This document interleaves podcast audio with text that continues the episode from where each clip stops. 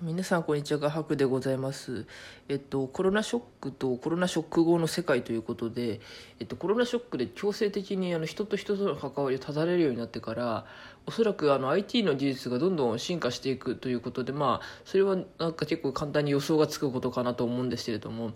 このうち人が家からほとんど出なくても全てが完結する。仕事も生活も遊びも全てが完結してしまう世の中になるのではないかというあのことを言われているらしいんですけれどもただなんかあのなんだろうなどんなにパンデミックが起きようが過去いろんなパンデミックも起きてても人と人が会って会食をするっていう文化がなくなるってことは過去になかったはずなんですよね。で確かにあのまあ、こういった事態でそういった傾向を進むっていうのは分かるんですけど特に仕事とかねあの IT 系の人とも限らないですけど、まあ、そのなんだあのテレワークリモートワークができるっていうような人たちはどんどんそっちの方にシフトしていくっていうのは分かるんですけれどもただ完全に全てが家の中でもちろんそのなんか配送とかあと建築とか医療とかあの絶対できない場合もありますよね。でやっぱその会食をすることをなんかあの世間ではこのコロナ禍で無駄な飲み会がなくなって嬉しいみたいな風潮が結構あるらしいんですけどもみんなそんなに今まで飲み会嫌だったのかなっていうのはほんでそんなにみんな人付き合い嫌なのかって個人的にはあのそういうのが好きなのでちょっとなんかショックだったんですけれども。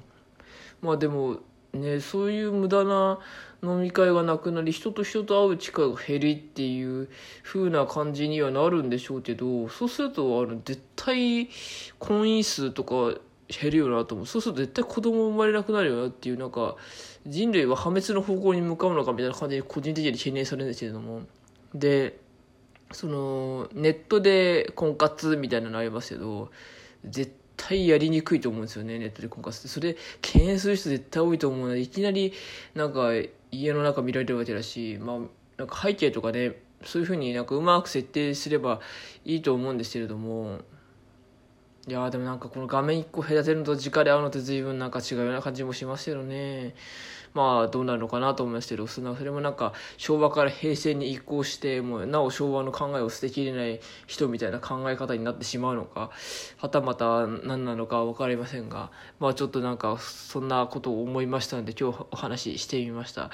皆さんどう思われますでしょうか？ではまたあの次回お会いしましょう。ありがとうございました。